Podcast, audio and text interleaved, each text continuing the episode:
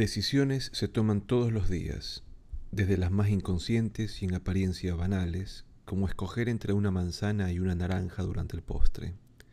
hasta las más complejas y difíciles, como romper un matrimonio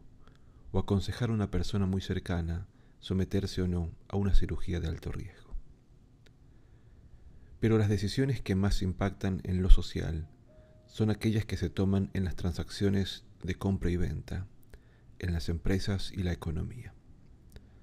En buena medida, las decisiones que toma la gente están basadas en valores aprendidos, primero de los padres y después del entorno social en que viven.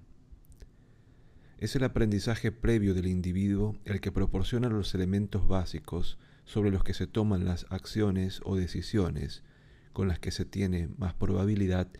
de acertar y obtener un resultado satisfactorio y esperado, o fracasar en ellas.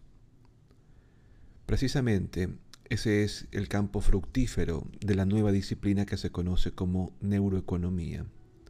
es decir, estudiar qué mecanismos y procesos ocurren en el cerebro durante la toma de decisiones. Y hoy ya sabemos, por ejemplo, que hay un grupo de células en un área concreta del cerebro, las llamadas neuronas dopaminérgicas, que se activan en situaciones en las que se espera recibir una recompensa o también cuando se está pendiente de una noticia, indicando que la operación o negocio en el que se ha estado trabajando saldrá bien. Es interesante el que estas mismas neuronas no se activan cuando la recompensa se sabe a ciencia cierta que va a venir. Y todavía más, se especula que estas neuronas emiten una señal cada vez que se recibe una recompensa esperada, pero que no era segura para que circuitos en otras áreas del cerebro guarden memoria del evento.